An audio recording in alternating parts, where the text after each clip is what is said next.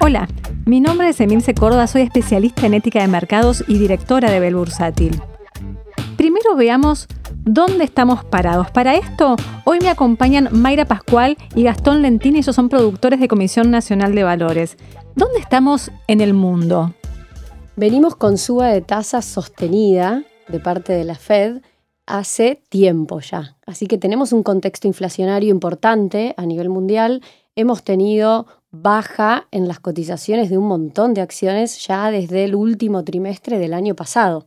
Así que creo que es desafiante el contexto, puede seguir habiendo suba de tasas, pero estamos llegando ya a un nivel eh, de amesetamiento, creo. Ya las expectativas de suba de tasa están con nosotros, la inflación está con nosotros. Ahí me pongo más positivo porque, claro, creo que ya estamos bastante, después de haber transitado casi un año de baja, tenemos que estar, o posiblemente estamos más cerca del punto de pivot, donde a nivel mundial justamente puede empezar a verse un cambio, un cambio e, en, las tendencias generales del mercado que un mantenimiento o baja de las tasas justamente nos permita empezar a pensar en mercados verdes otra vez, más allá del, del sector petrolero que fue el único que terminó dando buenos resultados este 2022. Y en Argentina, ¿dónde estamos parados? ¿En qué estamos pensando los argentinos? Se vienen las elecciones, queda muy poco para las elecciones, queda mucho tiempo también en el medio, ¿no? Como quedan muchos desafíos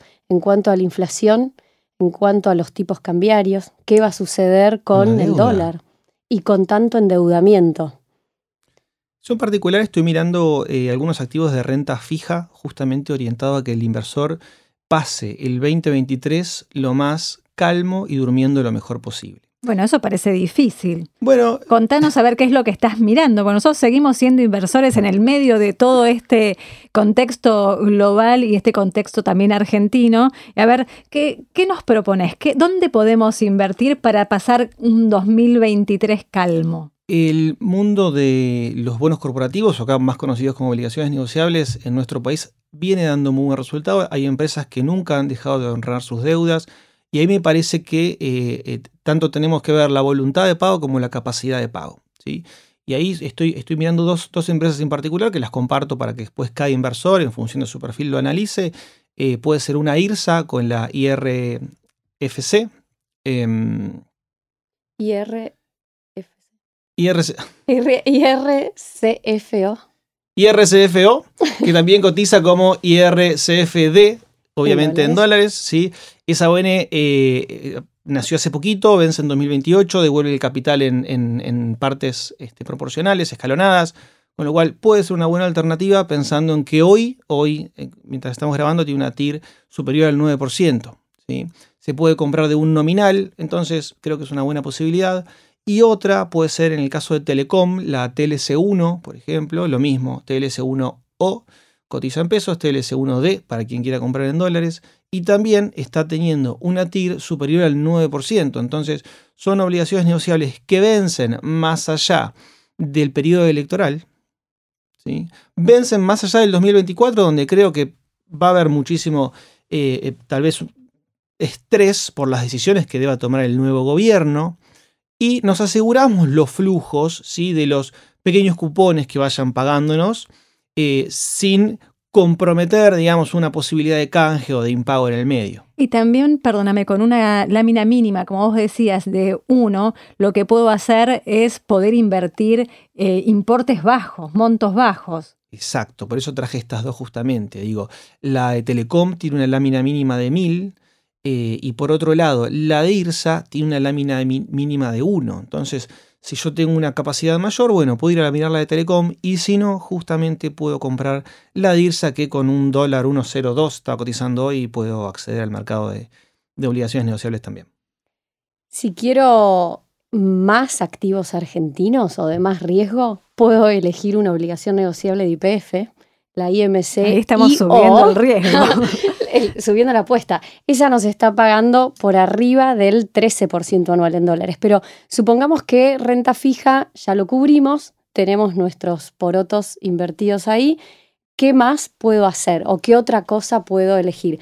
Acciones argentinas yo lo veo con buenos ojos de cara al próximo año. Hay que entender también el horizonte de inversión. No es para pagar el gas el mes que viene, una inversión en renta variable argentina, pero sí vemos empresas argentinas muy bien valuadas, con muy buenos resultados en sus libros, en sus negocios, y que valen poco comparado con los resultados que tienen. Hay empresas muy sólidas como Aluar, como Pampa, con un montón de acciones argentinas que nos gustan y que tienen unos negocios sólidos. Y si quiero acciones, pero no tanto el riesgo argentino, igualmente soy arriesgado, puedo elegir CDRs y Mercado Libre o Vista son unas de mis preferidas eh, acciones que cotizan en mercados internacionales. Voy a seguir la cotización del dólar cable comprando este tipo de acciones y me voy a ir un poquito del riesgo de Argentina, porque son dos papeles que tienen mercado internacional y se tienen su búsqueda de capital en un mercado internacional. Yo puedo aumentar un poquitito el riesgo, ya que estamos, cada uno va aumentando un poco más. Eh, podría ser un buen momento para invertir en algún papel dolarizado, un papel en dólares de deuda nacional, pero emitido en dólares. En este momento pienso bastante en el AE38, que mm, su precio es bastante bajo hablando en dólares, pues está seguro por debajo de los 30 dólares, que como está pagando una renta de más o menos 2, dólares para julio del 2023, te está pagando una renta casi del 10% en dólares en un año, me parece maravilloso. Entiendo que es sumamente arriesgado porque esto es Argentina, más allá de que sea en dólares, pero si nosotros podemos pensar que con los problemas que podemos llegar a tener con los futuros vencimientos, puede haber una quita y un posible canje sobre este papel, el canje y la quita que podamos tener va a ser sobre el precio de compra y nuestro precio de compra ya fue por debajo de los 30 dólares. Entonces me voy a quedar con una quita hasta del 30% por arriba de los 20 dólares por cada lámina de 100. Me sigue resolviendo un tema importante en la renta. Para la primera renta que voy a estar cobrando el 9 de julio, si no recuerdo mal, del 2023 es arriesgado, pero bueno, Gastón eh, inició con un riesgo bastante bajo, May me diste el pie de que aumentaste un poquitito el nivel de riesgo y yo me fui un poquitito más arriesgado con alguna porción pequeña del capital del inversor que considere que puede soportar un nivel de riesgo eh, más alto. ¿Les queda algún activo que les guste que podamos charlar y comentar un poco? Ya que están siendo arriesgadas, voy a arriesgar yo también. Y pensando en Argentina, pienso en empresas energéticas, particularmente transportadoras del sur, transportadoras del norte, eh, pensando ya en un cambio de gobierno, en actualización de tarifas, creo que son empresas que pueden funcionar muy bien. Eh, durante, por ejemplo, desde el mínimo de las pospaso a los máximos del macrismo, eh, transportadoras del norte subió casi 2.000%, transportadoras del sur casi 1.000%. No digo que vaya a repetirse, sin embargo, digo, son empresas donde el negocio funciona, transportan gas, posiblemente se transporte más, y más si se hace el gasoducto del sur. Em, entonces, hay negocios por hacerse. La clave va a estar en que el nuevo gobierno, si no este, genere ya una, una eliminación de subsidios, empiezan a subir los precios de las tarifas de, de gas.